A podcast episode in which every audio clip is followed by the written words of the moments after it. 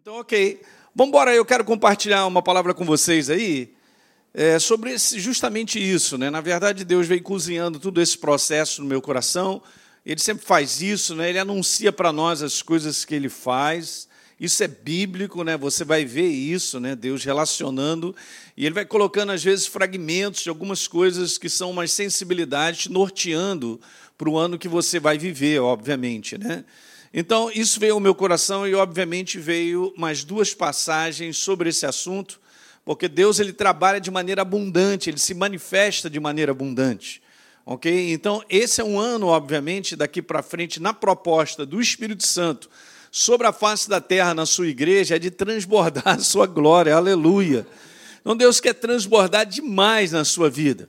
Isso é um processo, gente, que acontece dentro de mim e de você. Não é uma questão apenas da gente ouvir sobre isso e a gente imaginar um conteúdo de coisas materiais, de crescimento dentro dessa área, porque dentro dessa área, eu quero te falar, já está tudo programado, Ele cuida de nós, Ele nos sustenta.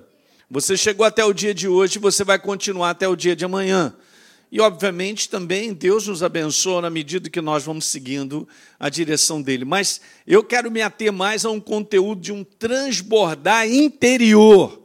E eu vou falar alguns conteúdos que eu vou tentar resumir tudo isso em dois domingos. Então, no próximo domingo, não falte, vem para cá, porque eu vou terminar essa mensagem. Se eu conseguir, legal?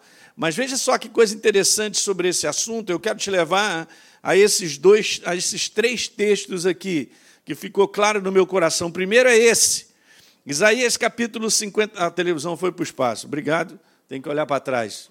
Alguém liga para. Voltou. Olha só, é só apontar, hein? Ok. Então veja, você conhece isso. Alarga o espaço da tua tenda. Veja, estenda o todo da tua habitação, não impeça, alonga as tuas cordas e firma bem as tuas estacas. Né? Se você for analisar todo esse contexto de Isaías 54, né, os historiadores, aqueles que entendem sobre esse conteúdo de Isaías, ele estava falando de uma restituição muito grande em relação à proposta que tinha para o seu povo. Porque muitas palavras proféticas foram dadas para o povo de Deus em termos de restituir aquilo que eles haviam perdido ok? Mas esse é um comando que, após isso aí, está escrito assim: porque você transbordará para a direita e para a esquerda.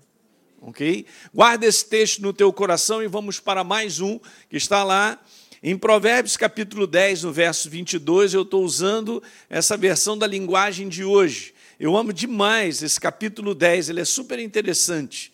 Né? Fala lá, por exemplo, que há bênção sobre a cabeça do justo. É o teu caso. Quantas são novas criaturas aí? Então você é a verdadeira justiça de Deus. Então, se a Bíblia declara que há bênção sobre a nossa cabeça, é porque é verdade.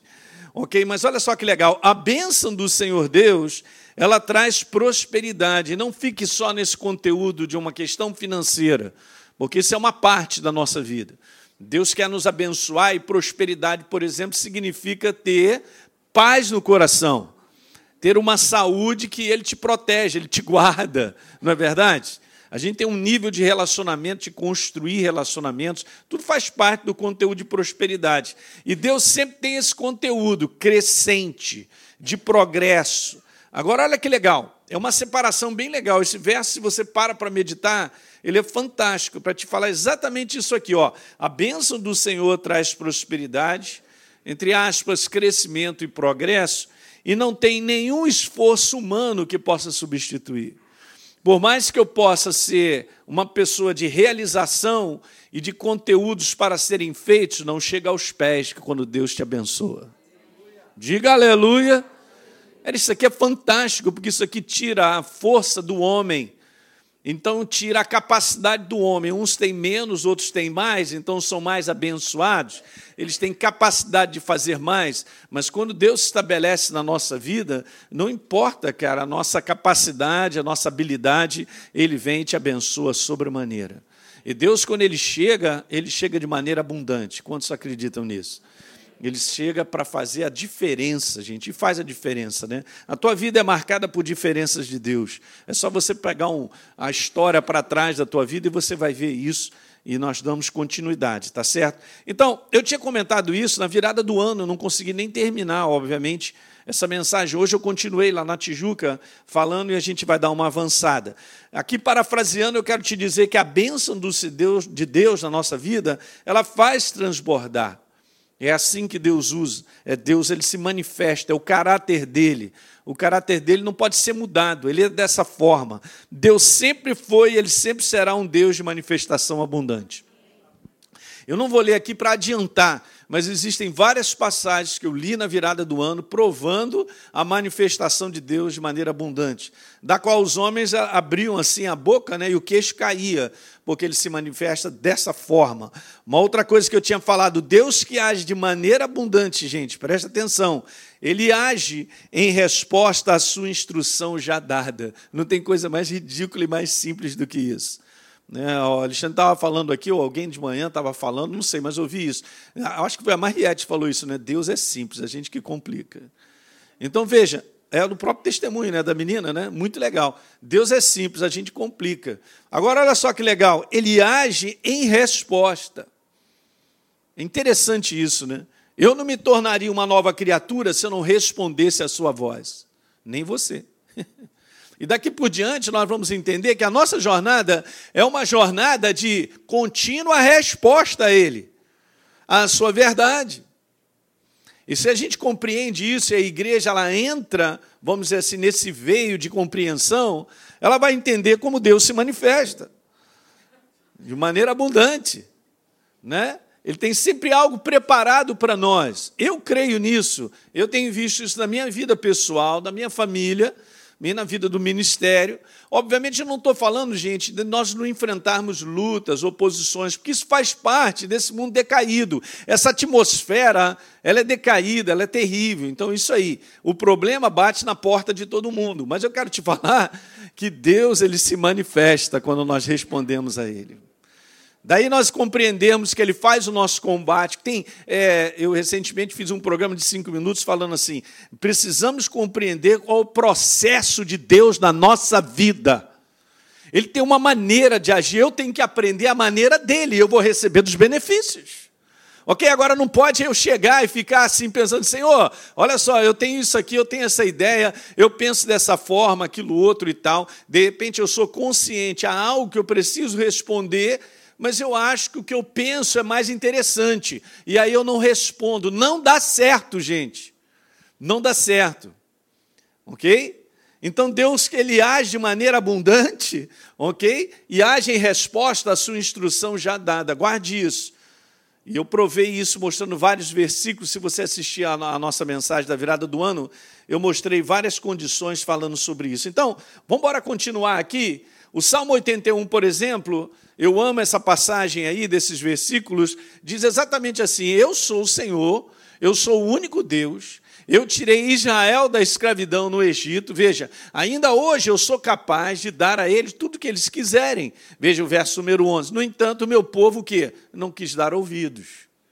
OK? Eles não me ouviram, não me ouviram o meu amor, né? E depois ele diz assim no verso 12: Eu vou deixar vocês teimosos fazerem a sua própria vontade e seguirem pelos seus caminhos errados. Olha como Deus coloca. Alguém está entendendo isso?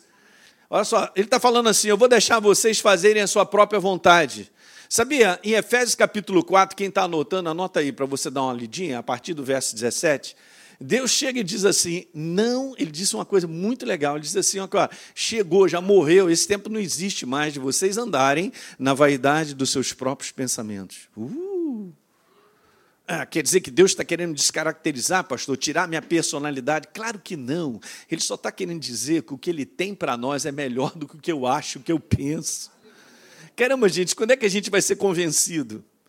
E tem uma jornada de 2020 super preparada para você, para você ser extremamente abençoado e transbordar. Beleza, mas olha, como o Alexandre falou muito bem, isso não é porque simplesmente eu sou da igreja. Não é simplesmente que eu sou nova criatura. Veja a prática. Vamos fazer um inventário da igreja na prática.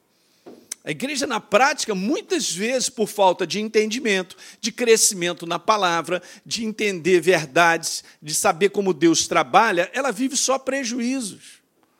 Eu já vi pessoas dizerem assim: ah, depois que eu entrei no Evangelho, a minha vida só foi por água abaixo. Falei, caramba, você dá vontade de dar um chute um cara desse, no bom sentido. Né? Eu falo assim, cara, você tem certeza que você encontrou o Deus verdadeiro? Você, de repente, pode ter encontrado uma religião, hein, cara? E qual é a tua religião? Evangélica? Beleza, bacana. Para mim não diz nada. Jesus é vida. Ele é o Deus Todo-Poderoso sentado num trono. E quando ele age, ele age.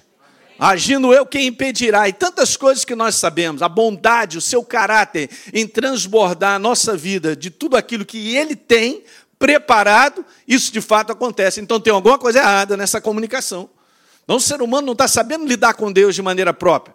Então a igreja ela precisa disso, uma marca da nossa chamada, pelo menos Deus me chamou e a minha esposa, para nós edificarmos a igreja no poder vivo da palavra. Se eu não aprender, a galera está fazendo aqui o curso Alfa, depois vai se inscrever na, AF, na no Alfa, no perdão, na, na Escola Atos, né? Eu fui transformado por isso há muitos anos atrás, a minha esposa. Eu quero te falar, muda a tua vida, porque vai mudar a tua mentalidade. Você vai começar a ter uma mentalidade parecida com o do teu pai. Pai Celestial. é muito bom, gente. E aí a gente vai entender o apóstolo Paulo dizer exatamente isso. Olha só, cara, vocês não devem andar mais na vaidade dos seus próprios pensamentos, obscurecidos da verdade de Deus. Ó, tá pegando isso aí, gente? Agora você vê, então Deus dá essa declaração, cara, eu deixei vocês, vocês querem andar na teimosia do seu próprio pensamento, então vão lá. E Deus declarou assim: caminhos o quê? Errados. Poxa, pastor, mas eu tenho com as ideias aí, é legal. Cara, legal, desde que você se submeta a Deus. Submete a Deus as suas ideias. O que, que ele tem a dizer?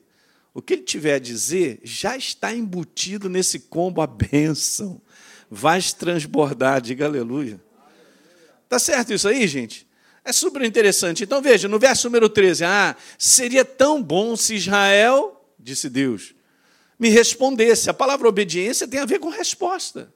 Obviamente, se o meu povo andasse por onde? Pelos meus caminhos. Ah. Eu já aprendi isso, gente, há muitos anos atrás, que o caminho que Deus aponta é o caminho da bênção da minha vida. Nem sempre, olhem para mim, nem sempre é o que nós queremos. Nem sempre é o que a gente tem como pensamento, acreditando que há algo melhor no que eu acho. Uhum. Mas aí, quando a gente se entrega a Deus, a gente vê que dá tudo certo. Hum? Que Ele tem tudo preparado, né? Nos dias de hoje é assim, Ele vai linkando coisas na nossa vida.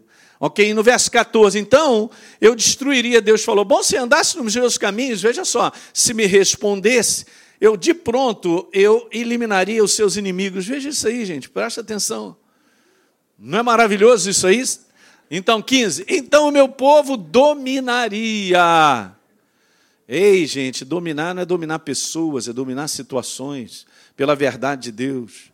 Né? Recentemente já falamos sobre isso no combate né, da fé.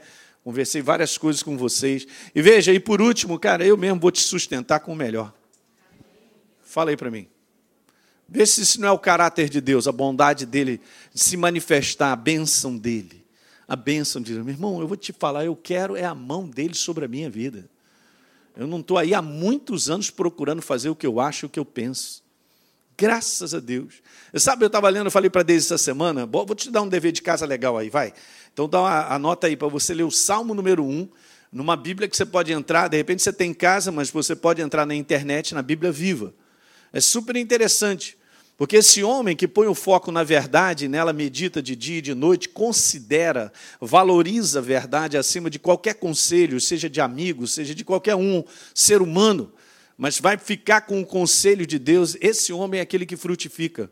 E está escrito lá que em tudo que ele põe a mão, ele é bem sucedido. Fala aí. Não está falando de inteligentes, não está falando de diplomados, está falando de uma pessoa guiada, dirigida pela verdade no que faz. Será bem-sucedida. Se ninguém vende, você vende.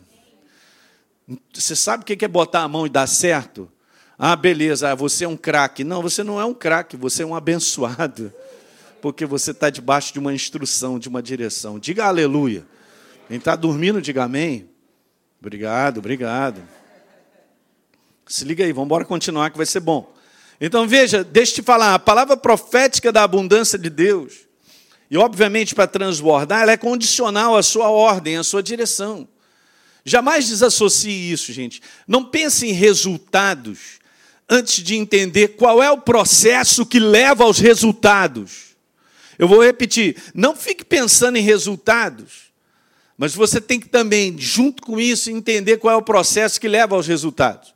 Porque Deus escreve aí: trabalha de dentro para fora.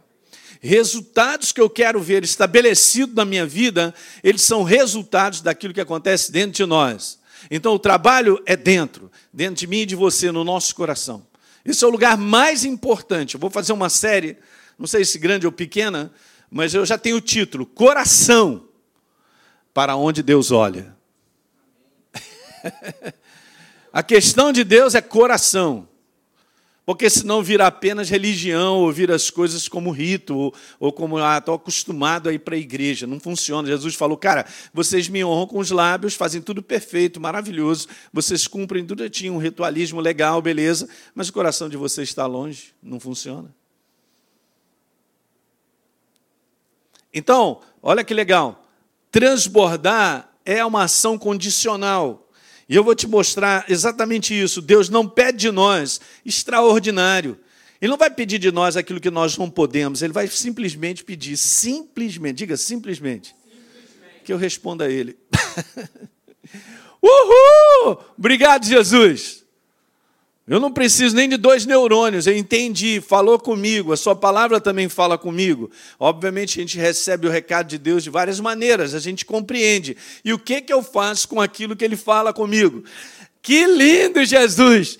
É pouco, temos que responder. Simples. Resposta ao seu comando. Vira tudo na nossa vida, gente. Entende? Então veja, eu quero voltar a ler de novo Isaías 54, só para. porque isso está inserido, eu não sei se você percebeu.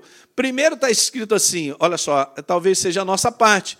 E aqui a nossa colaboração. Ellen, faz o seguinte: alarga o espaço da tua tenda. E eu quero concentrar essa palavra no teu homem interior, porque é isso que o Espírito Santo me falou. Legal, eu estava assistindo um homem de Deus que tem um ministério muito grande na Ásia ele até é indiano, e ele estava falando que a palavra que Deus tinha colocado no coração dele, que o Espírito Santo tinha mostrado, é que 2020 seria um ano de preparação. Ok? E caramba, eu abracei aquilo também. Falei, cara, exatamente isso. Há uma preparação, há algo que precisa acontecer.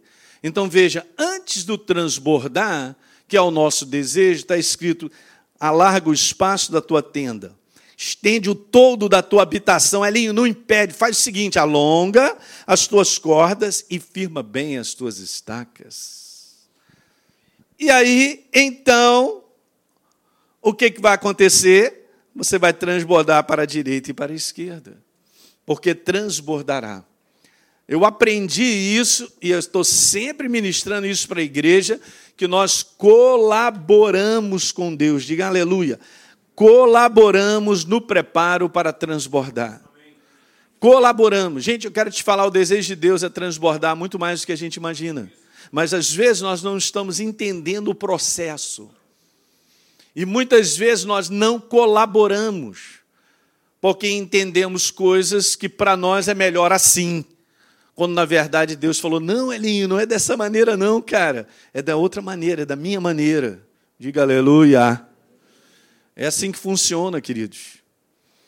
Então nós temos que colaborar nesse processo, colaborar. Então aqui vai a palavra de Deus para nós nesse próximo ano. Ele pede para nós construirmos uma vida interior mais ampla. Nós construirmos esse homem interior, isso precisa ser o seu foco em 2020. Anota dessa forma: uma construção do teu homem interior, dar foco para ele o meu homem interior, o ser espiritual vivo, que é dependente dele, da sua palavra, do seu crescimento, o nosso crescimento. Eu me incluo, estou nessa parada com vocês também até o final. Ok? Mas esse tem que ser o nosso foco. Em 2020, o foco é esse: construção do homem interior. Essa é a nossa parte. Nós vamos nos submetendo, nos entregando, desejando, focando isso para que Deus venha transbordar o que Ele tem preparado para nós. Aleluia, hein? É bom demais.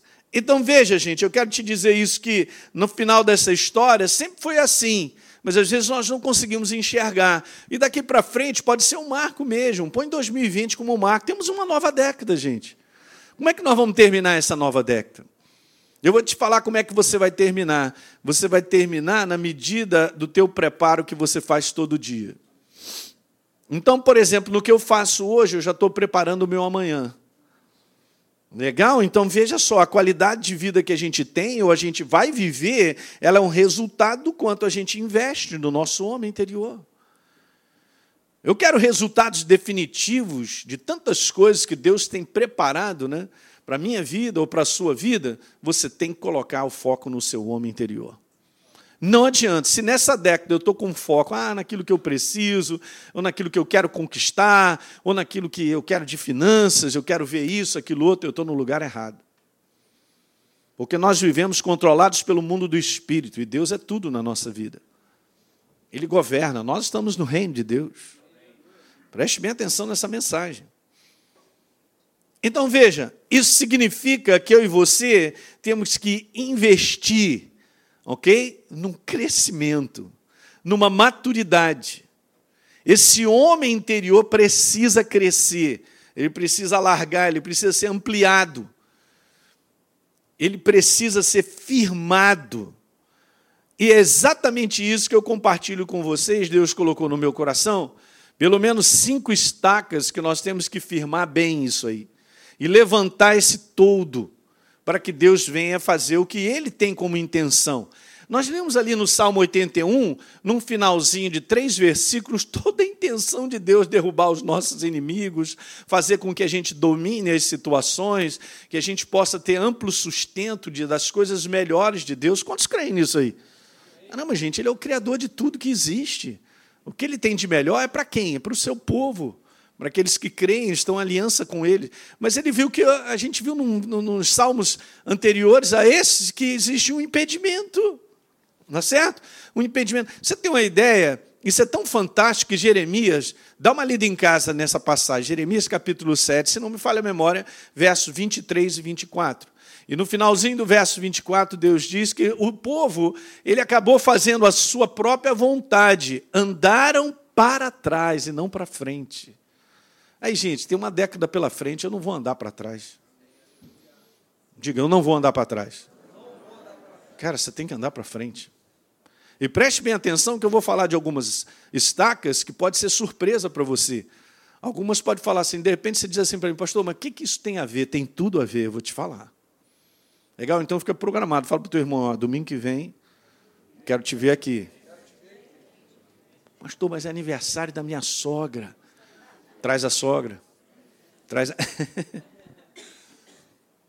Eu vou tentar resumir isso aí. Ok? Cinco estacas que sustentarão o transbordar de Deus. Elas representam a firmeza, nós precisamos de. primeira delas, vamos embora. É, pastor, isso aí é ridículo, todo mundo sabe, legal. Se todo mundo soubesse e respondesse, estava com qualidade de vida diferente. Eu estou falando para a igreja, não estou falando para o mundo. O mundo não tem como ter uma outra qualidade de vida a não ser essa destrutiva, porque a verdade não está inserida dentro. Mas um dia eu também participava desse mundo. Mas um dia a verdade entrou na minha vida. Pronto, comecei a ser construído. Simplesmente por causa disso. Deus entrou na minha vida. Deus já entrou na tua vida.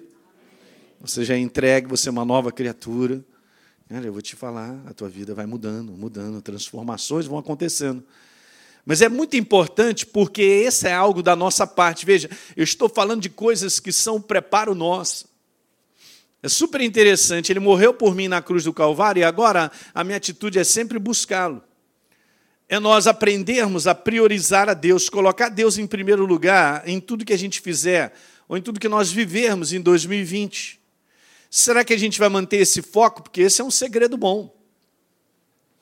E nós precisamos manter esse foco. E a gente vai ver que existem muitas distrações para que isso não aconteça na prática, mas precisa ser a nossa prática. Então, a partir de hoje, hoje é dia 5, até o dia 31 de dezembro, precisa ser a nossa prática diária. Deus em primeiro lugar. Pastor, mas eu estou cheio de planos. Legal, muito bom, mas se esses planos eles impedem de nós priorizarmos a Deus, eu estou em algum lugar errado. Somos ou não somos de Deus? Aham. Uhum. Então nós vamos viver a proposta dele que vai nos abençoar e não a minha. Ok? Então vamos embora. Vamos seguindo sobre isso. Principal é essa. Eu trouxe até uma figura, na verdade, fui procurando na internet para a gente entender. Existem vários tipos de tendas, né? Mas existe essa aqui, por exemplo, que eu achei interessante para te mostrar algo. Nós temos ali uma tenda dessa que, vamos dizer assim, ela está de pé num conteúdo de ficar no alto para abrigar várias coisas, porque existem duas principais que a sustentam. Tá certo? As outras vão só firmando. Mas especificamente, eu vou tentar aqui falar nesse domingo essas duas aí, ó, que elas se interagem. Eu quero que você entenda que a segunda estaca que eu vou colocar é aquela do outro lado a essa, que elas se interagem para levantar isso. O homem interior, em 2020, ele precisa ser levantado, cara.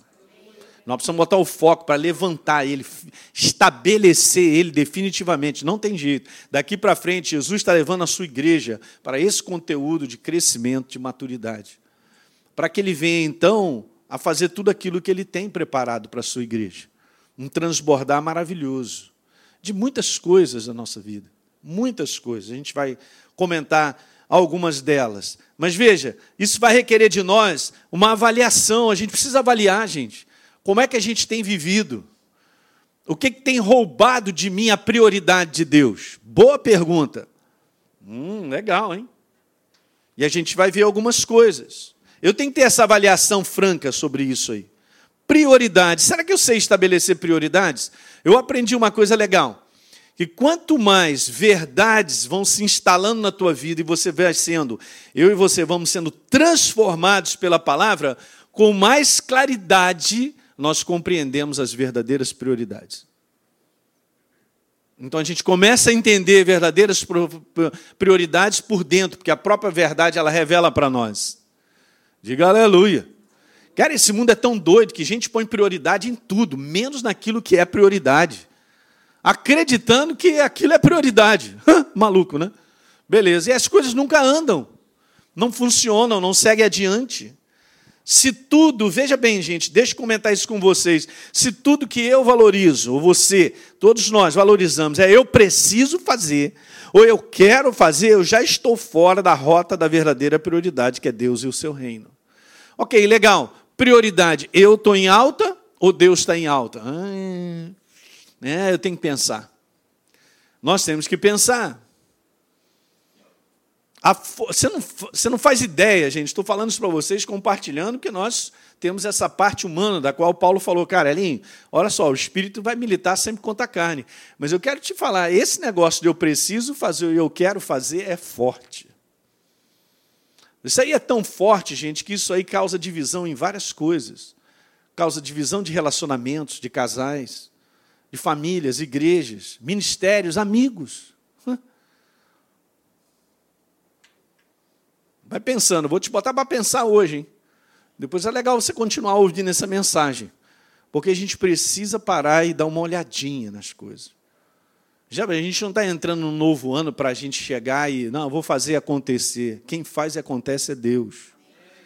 Um dos pastores nossos lá trouxe uma palavra tão simples. Eu pedi, por que está no teu coração sobre 2020? Profetiza aí. A porta que Deus abre, ninguém fecha. Mas também a que ele fecha, ninguém abre. Então isso é a prova que Deus ele tem direção e comando para tudo na nossa vida.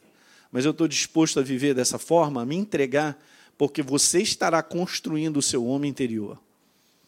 E o homem interior construído, ele já sabe que não é uma maneira de viver a bangu, não é uma maneira de viver o que eu acho, o que eu penso, o que eu quero dessa maneira, numa força tal que abafa a prioridade de Deus e a sua ordem, a sua palavra.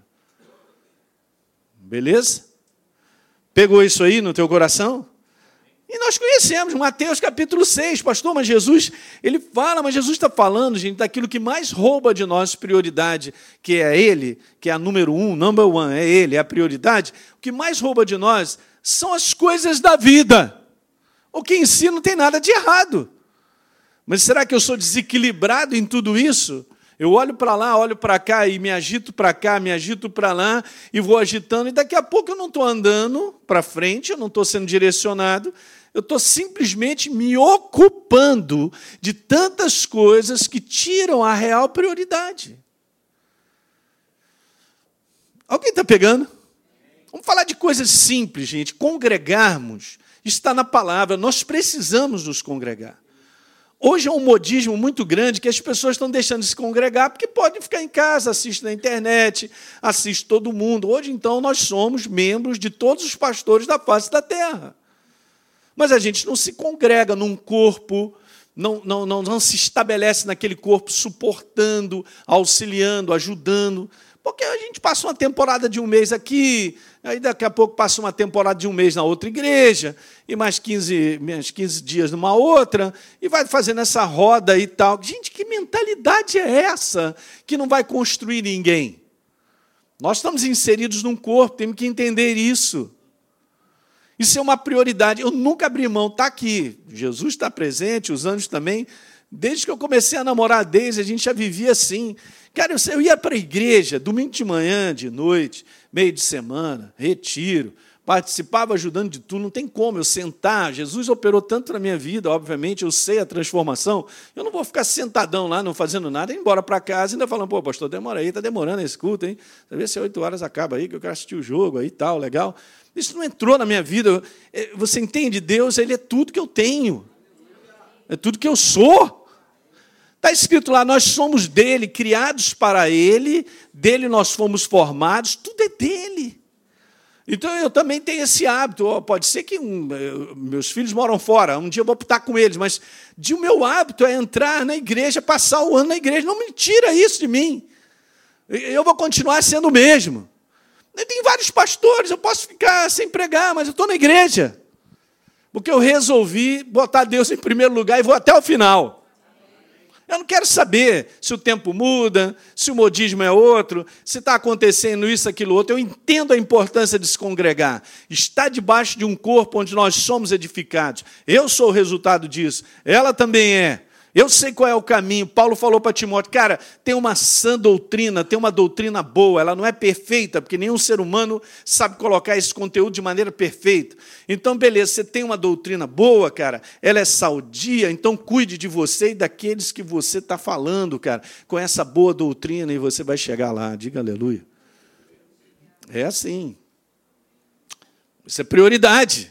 Deus em primeiro lugar. E vai ser até o final. A gente estabelece isso na nossa vida. Você vê a nossa parte? E Deus vai fazendo a parte dele.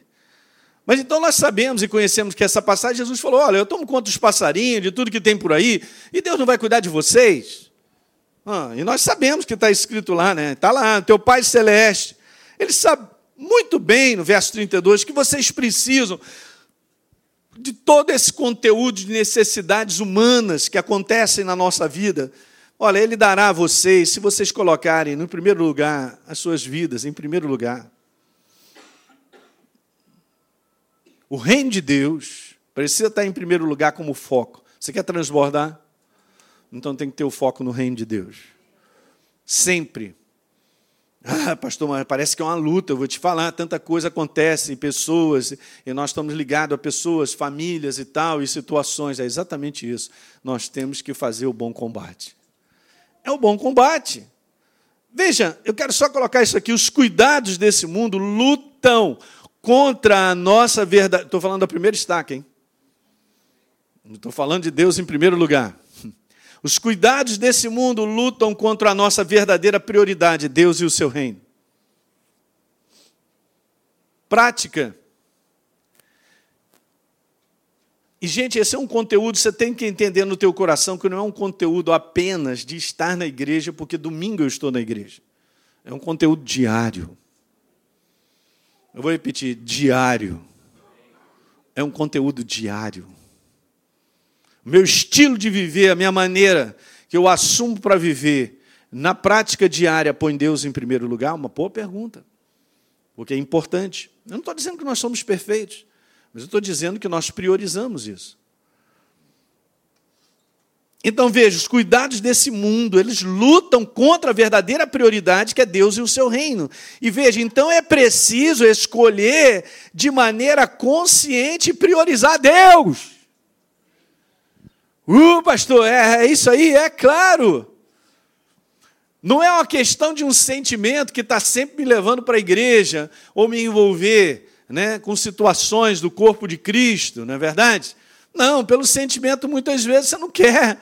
Não é pelo sentimento, até parece que a gente vai, na maior parte né, de muitos trabalhos, a pessoa vai pelo sentimento. Ela vai porque tem um salário, se não for, não bater ponto, não recebe.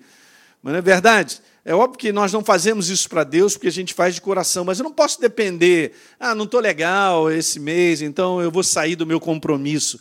Que compromisso, Deus? Imagine se Deus pensasse assim: eu estou tão aborrecido, rapaz, eu estou tão cheio de tantas coisas, vou tirar férias. E ele então tira o descompromisso, ele se descompromissa de mim e de você. Jamais acontecerá isso. Ele foi até a cruz, morreu por mim e por você só para te provar. Ele fez um homem por paixão, recuperou o homem e disse assim: Eu vou estar contigo até o final.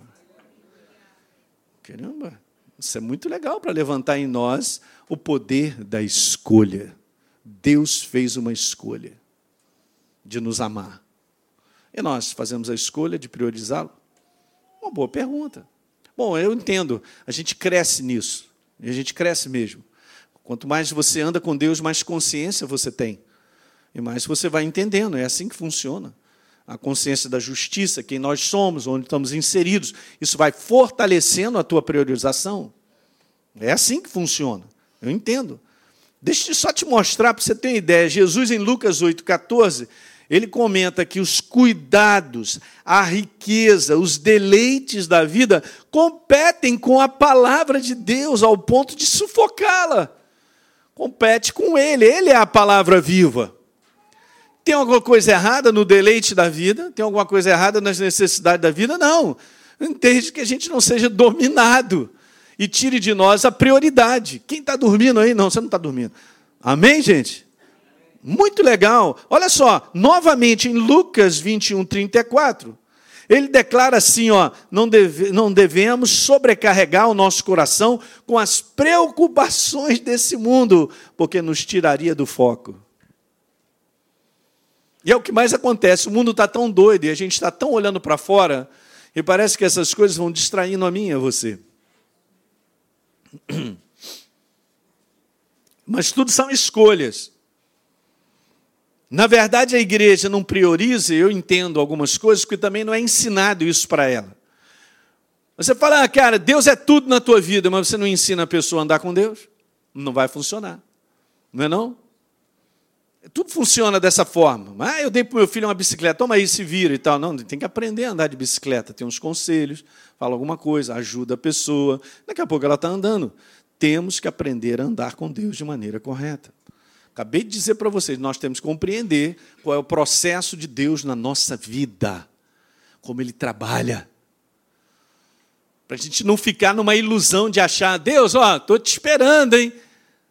Quando na verdade Ele já veio. Mas Ele está esperando uma resposta minha, mas eu não aprendi nada sobre responder a Deus. Nessa fundamentação, por exemplo, da escola Atos, você vai compreender coisas que você vai, caramba, mas eu nunca aprendi sobre isso, mas nós temos que aprender. Não é verdade? O que Jesus mais fazia era ensinar o reino de Deus. É o que ele mais fazia. No decorrer do doutrinamento dele, ele estava ensinando a caminhar com Deus. É um processo de Deus na nossa vida.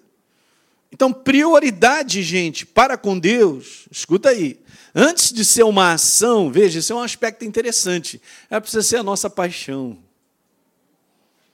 Os apaixonados, digam amém. Você lembra quando você namorava?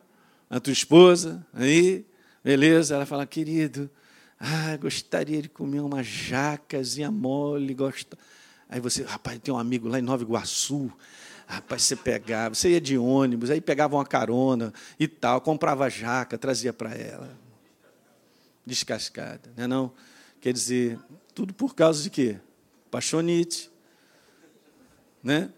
Paixonite, cara, fazer qualquer coisa, né? atravessava o mar, nadava, fazia o que for para poder. Ah, mas eu, eu, eu. Respirou, você já estava em cima. Paixonite. Isso é que é maravilhoso. Se a gente caminha com Deus, a gente fica cada vez mais apaixonado por Ele.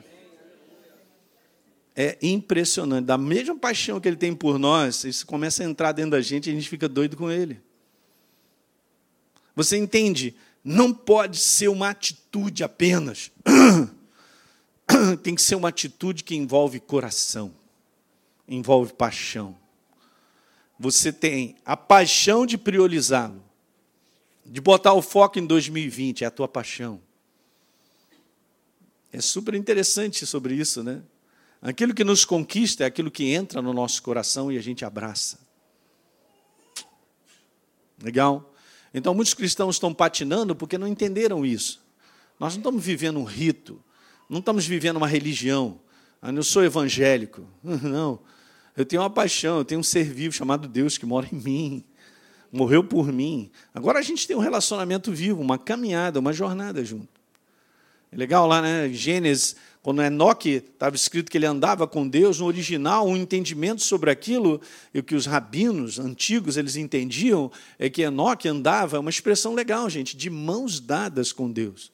Uma coisa é andar com uma pessoa, ela está 10 metros na tua frente, ou está atrás, aquilo outro e tal, você está andando, mas é uma ligação muito grande nisso aí. Então precisa ser a nossa paixão. Você pode cultivar, ser apaixonado por Deus, porque o próprio Espírito Santo ele incentiva isso. Diga aleluia. Legal? Você sabia que isso aqui é o âmago, cara, é a origem de tudo? Porque se a gente começar a viver dessa forma, você vai ver que o teu relacionamento de casal vai melhorar 300%. O relacionamento com as pessoas da igreja, mais 300%. Tudo muda por causa de paixão.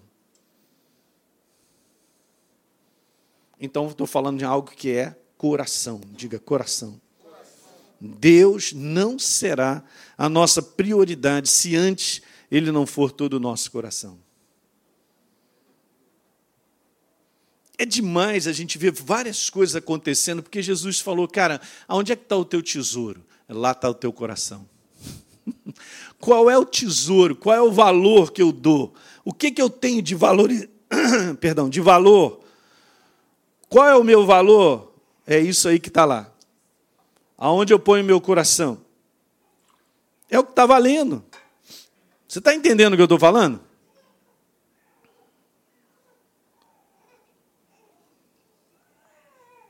Está querendo mamar. Então, priorize um relacionamento vivo com a pessoa de Deus. Para começar. Porque você já está priorizando uma construção do seu homem interior, de uma expansão, da ampliação do seu homem interior, e nós precisamos disso. Prioridade, falo de coração, do ponto de vista da palavra, é colocar em ordem, como eu disse, os nossos valores e tesouros. O que é importante para mim e para você? Aí está o meu coração. Engraçado que Colocando Deus como nosso tesouro, todo o nosso coração, o resto se ajusta perfeitamente na nossa vida.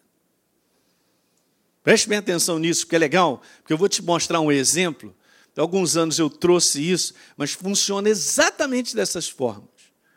Você sabe, tem tudo compete com o nosso coração. Compete com a pessoa dele, com a prioridade. Mas Jesus falou, cara, não dá certo, não tem como conviver os dois. Então, olha só que legal, vou te mostrar isso aqui. Ó. Olha só como é que as coisas acontecem. Veja, acontece dessa forma. Ó. É uma máquina chamada prioridade de Deus que vai puxando os vagões das promessas que Ele tem para se cumprir na minha vida, os sonhos que Ele coloca no nosso coração e os desejos que estão no nosso coração. Mas o que, que acontece?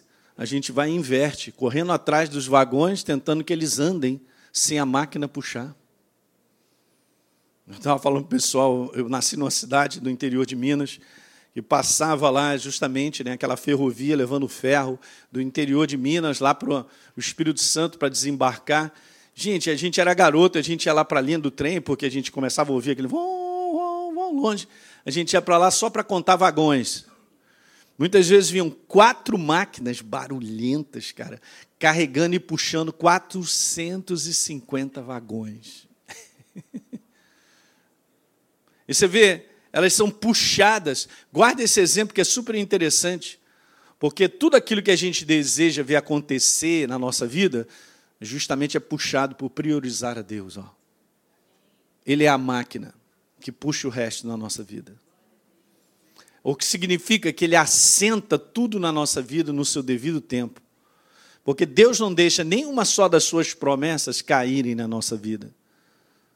E aquilo que ele pôs no teu coração, ele pôs, então ele vai cumprir. Está pegando o que eu estou te falando, gente? Não sai correndo atrás dessas coisas desesperadamente, porque em 2020 já tem cinco anos, dez que não acontece nada, eu continuo no mesmo ritmo, na mesma maneira de proceder, numa mesma maneira, foco errado. Há anos, isso desgasta, tira de nós a alegria, o prazer, o ânimo. Eu tenho visto muitos cristãos desgastados, cara, sem prazer, sem alegria, porque estão fora, estão, querendo ver os vagões andarem sem colocar a máquina para puxar. Hã? Eu tenho visto isso na prática. Não vai funcionar. Você tem que entender que Deus ele, ele é perfeito naquilo que ele faz, que somos nós, e coisas que ele gera no nosso próprio interior. Mas é a máquina que puxa. Priorizando a Deus, o resto você vai ver tudo isso na tua vida. Diga aleluia. Você fica feliz com isso, gente? Qual é a razão da, da locomotiva, obviamente, da prioridade de Deus? É dar viabilidade existência, à ordem dos vagões. E isso tudo vai sendo puxado, mas é Deus em primeiro lugar. Muito legal. Você pode ler lá em 1 Reis, capítulo 3, que Deus se apresenta para Salomão e fala para ele: garoto, agora é a oportunidade, hein? eu cheguei para te dar o que você quiser. Salomão chega e fala assim: Senhor, o negócio é o seguinte, por favor, me dá sabedoria e entendimento para lidar com o teu povo. Aí o que aconteceu? Deus lá no trono quase teve um infarto. Os anjos socorreram. E ele pergunta para os anjos: É isso que eu ouvi desse menino? É exatamente isso. O que, que Deus faz, gente? Olha só. Deus é uma pessoa. Hã? Ele não é uma nuvem, ele é uma pessoa. Ele entendeu bem o coração de Salomão, que não queria os vagões, ele queria priorizar ele, porque ele também sabia que sabedoria e entendimento vem de Deus. Para priorizar o que? Aquilo que ele foi chamado para ser rei e governar o povo de Deus. Aí Deus falou assim: Cara, o que você não me pediu, tá legal. Eu vou te dar sabedoria, não terá homem antes nem depois tão sábio quanto você, em entendimento de verdades. Eu vou te falar mais ainda o seguinte: o que você não me pediu, eu vou te encher, cara, eu vou te entulhar eu vou transbordar isso na tua vida, ao ponto de pessoas virem de fora do país para ver e ver mesmo de fato que era isso que eles ouviram falar nos seus países. Então pensa, se Deus não está pensando em nos abençoar em todas as áreas, só que nós precisamos priorizá-lo. e o resto, o resto vem. Diga aleluia. Você entende isso, gente? Que resultado, que abundância é essa? Que transbordamento na vida de Salomão? Obviamente, isso trouxe outras consequências, porque ele perdeu o foco. Eu não quero comentar sobre isso. Mas a gente tem que continuar com o foco certo. Se ele tivesse terminado, ele só ia ver o resultado de tudo isso aí, os vagões sendo puxados e sendo cada vez mais abençoados. Vamos passar para a segunda e última nessa noite. Eu vou tentar resumir as outras três no próximo domingo. Legal? Então me dá mais um tempinho aí, mas pelo menos mais 15 minutos. Também foi pouco, mas Jesus, eu vou, eu vou, eu vou sozinho nesses 15 minutos. Muito legal. Então vamos embora falar dessa segunda estaca. Exatamente isso aqui, ó. Em frente, porque a gente precisa enfrentar e a gente precisa se entregar a chamada para uma escalada de maturidade. Por que, que eu estou falando sobre isso? Porque maturidade ela não chega do nada. Ela envolve um processo de nós liberarmos, nos entregarmos. É super legal, né? Porque Deus trabalha na medida da minha entrega. Então, se tem áreas da minha vida que eu quero controlar, Deus não pode fazer nada. Mas no momento que eu abro para me submeter a Ele, Ele começa a trabalhar. Está entendendo isso? Então veja, quero te mostrar então agora essa foto, colocando exatamente essa segunda como nessa interação da primeira. Você entende isso? Eu creio, é isso mesmo, eu tenho que priorizar a Deus. E agora eu entendo que essas duas sustentam tudo, o resto só amarra. Beleza, o sustentar dessa, desse homem interior para que ele fique de pé, tem a ver com essa escalada da maturidade, obviamente, com Deus em primeiro lugar. Elas se interagem. Elas combinam as forças para levantar. Isso aqui você vai ter que passar por isso, não tenha dúvida. Então, se é nessa nossa parte de preparar a habitação, estender o todo da nossa casa interior, todo cristão, toda nova criatura vai precisar viver isso aí. Então veja, existe uma ordem de preparação para que a glória de Deus ela se manifeste. Ela transborde, obviamente, na medida que ele deseja. OK? De uma maneira intensa, eu digo para você, no tempo que nós estamos vivendo, e nos tempos que virão, porque a igreja, a glória da segunda casa será maior que a primeira. Eu não estou falando de um contexto material, não, Júnior. Estou falando de manifestações de Deus na nossa vida. De milagre a bens materiais, a, a coisas que você nem imagina. A curas fantásticas.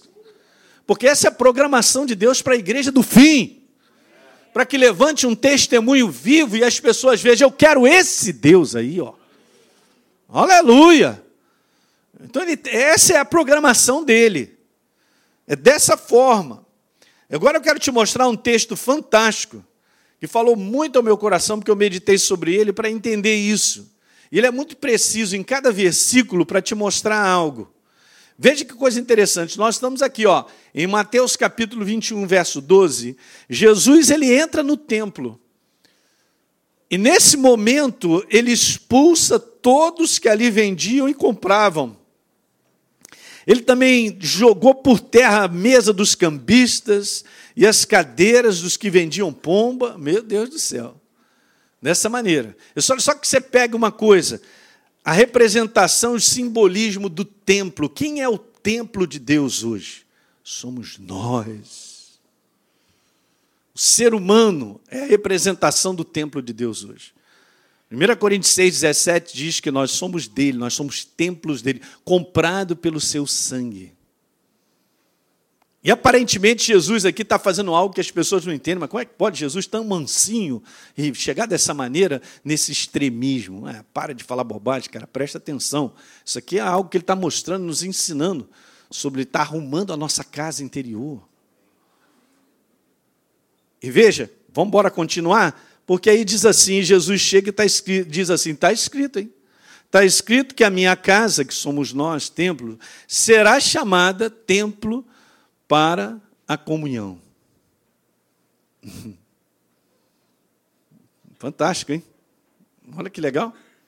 Quer dizer que Deus reside em mim, eu sou um santuário vivo da pessoa dele, com o propósito de ter o quê? Comunhão. Mas só que Jesus entra num tempo todos organizados de propósitos e intenções, tudo errado. Tem que limpar. Agora preste atenção. O próximo verso acontece isso. Aí a gente fica falando, caramba, mas um verso atrás do outro, o que isso tem a ver? E eu chamo esses três versículos da escalada da maturidade. Então vieram a ele, a Jesus, no templo. É interessante, porque Jesus ele andava por muitos lugares. E está escrito em várias passagens que ele curava todos os enfermos, em todo lugar que ele ia, mas especificamente aqui, depois de acontecer tudo isso, ele dá aquela declaração, escuta essa.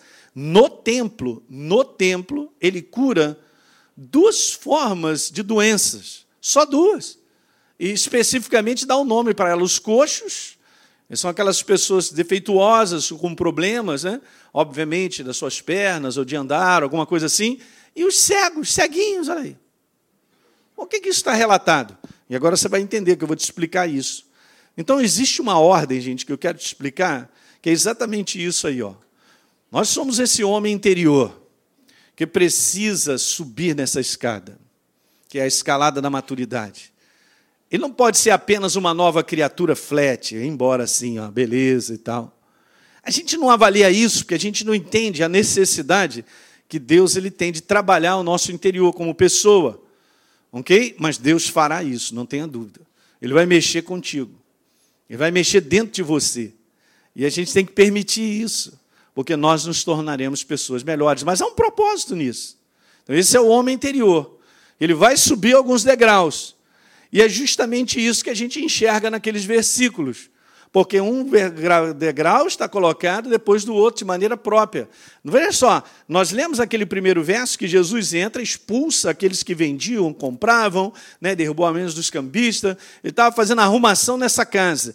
E essa é uma obra que Deus faz na nossa vida, chamada limpeza. Agora eu quero te falar algo. Ele já começou isso quando a gente entrega a nossa vida a Jesus. Ele limpou os nossos pecados, tirou e limpou a velha natureza, foi para o espaço, chegou a nova, chegou ele, se estabeleceu. Agora, não tenha dúvida disso, essa limpeza ela não ocorreu, ela continua a acontecer. E se você for ler a palavra, você vai ver inúmeras passagens colocando a própria palavra como aquela que lava. Então, certa vez, Jesus disse para os discípulos: Vocês têm sido lavados pela palavra. Ok? Então é isso que nós precisamos entender, gente, para a gente subir os degraus dessa escalada. Nós temos que aprender a nos entregar a lavagem contínua da palavra na nossa vida. Hã? Contínuo. Quando você tem comunhão com Deus, é assim que vai acontecendo, vai acontecendo que a gente vai sendo limpo. Outra coisa, quanto mais você renova a tua mentalidade com a palavra, você está sendo limpo. Ninguém limpa a si mesmo. Não tem como a gente nos limpar, é a palavra que nos limpa e nos lava. Deixa eu te dizer uma coisa: tudo que eu e você temos que fazer é ter um coração amplo e sem restrição, sem reservas para Ele, e o poder vivo da pessoa dele, da Sua palavra, vai nos lavando de maneira contínua. Diga aleluia. Beleza. Essa é a escalada. Limpeza. Jesus então chega e estabelece as coisas, limpa limpa os propósitos, intenções. Há muitas coisas que estão no nosso coração que às vezes a gente não entende, mas são propósitos e intenções erradas, indevidas, que precisam ser limpas. ok? E Jesus vai fazer isso, não tenha dúvida. Ele não está fazendo isso por maldade, gente. Ele está fazendo isso para que a gente tenha o propósito certo. Alguém está pegando o que eu estou falando? Então é a limpeza. É através do processo dessa limpeza que abre caminho para o próximo degrau comunhão. É muito difícil termos verdadeira comunhão com Deus quando a gente está todo sujo de várias coisas que são erradas dentro de nós. Eu até estou falando aqui num conteúdo de mentalidades erradas. É difícil, porque parece que as coisas não combinam não atrai. Quem está entendendo aí? Então, primeiro tem que fazer uma limpeza, e ela é feita de maneira contínua para manter vivo essa comunhão. Obviamente, através, e no próximo domingo eu quero trazer algo para vocês sobre. Todo ano a gente dá um cartão, né? Uma palavra profética que Deus põe para nós, para nos guiarmos e dirigirmos ao longo do ano. E esse ano eu fiz algo diferente, mas domingo que vem eu trago. Tá legal? Então, através disso aí, através da comunhão, para manifestar exatamente aquilo que precisa acontecer na nossa vida. O terceiro versículo que Jesus fala: A minha casa será casa de comunhão, de oração, de um relacionamento vivo. Para que então o versículo que nós lemos por último ele aconteça, porque Jesus ele cura no templo duas categorias de enfermidades. Alguém está entendendo isso aí? A primeira categoria são os coxos. E coxo tem esse conteúdo de muletas, fala de dependência. Veja só como é que as coisas acontecem. Dessa nossa dependência da nossa força humana, capacidade, talentos, habilidades, em realizar as coisas, em tentar fazer as coisas à nossa maneira. Isso precisa ser curado. Essa dependência tem que ser total dele. Diga aleluia. A igreja que caminha para uma glória tremenda, num derramar de Deus, é uma igreja totalmente dependente de Deus. Entrega o teu caminho ao Senhor. Confia nele. A última parte só vem por causa disso. Entrega, dependência. Jesus tem que curar essas muletas, cara. Tem que tirar a gente dessas muletas. Rapaz, sai fora disso aí no nome.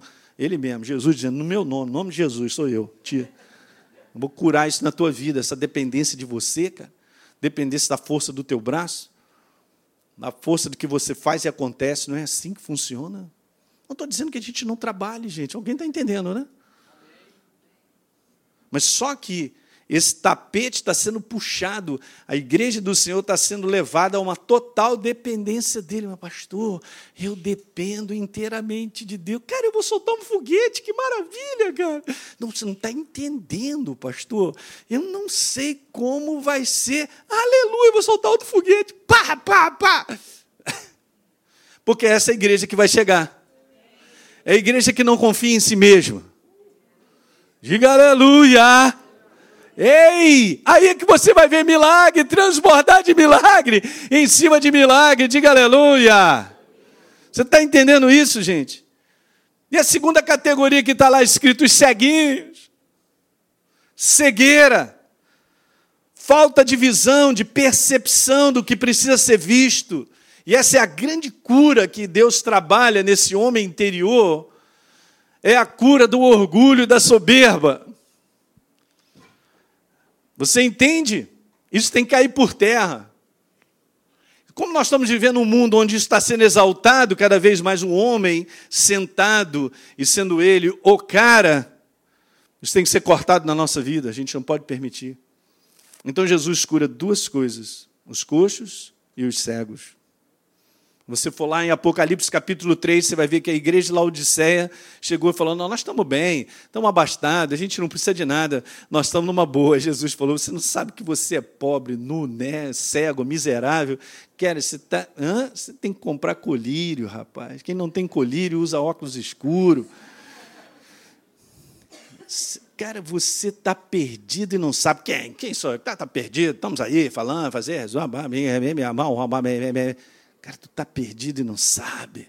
Você é um cego e não sabe. Então a gente vai subindo os degraus e aí a gente vê a glória, o poder de Deus, a manifestação dele. A gente vai vendo transbordar de Deus cada vez maior. Mas essa é a escalada. É a escalada da maturidade. Para chegar lá, tudo isso está acontecendo. Não tem como, gente. Não chega para mim para dizer assim, não, a maturidade chega porque eu sou, eu estou na igreja há 20 anos, eu, eu servia na igreja, hoje eu sou diácono, agora eu sou presbítero, agora eu sou supremo apóstolo, né, agora eu sou divindade.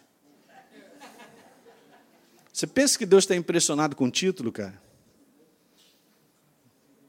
Nem inferno, ele não está nem aí para isso. Pelo contrário, ele estava olhando e gostando disso.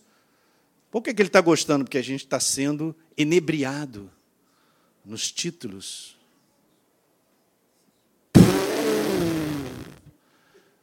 E a gente não sabe quanto a gente está cego. Ah, eu sou mais importante que você, porque eu sou. Você é quem? Você pode estar certo, gente. Estou falando para vocês. Ainda bem que tem pouca quantidade de pessoas aqui. Essa igreja que vai para frente chama-se remanescente de pessoas.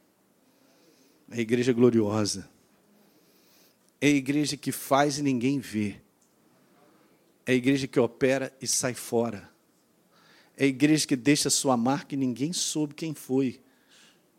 É a igreja que toma a sopa pela beirada do prato quando todo mundo vê. Não é que acabou?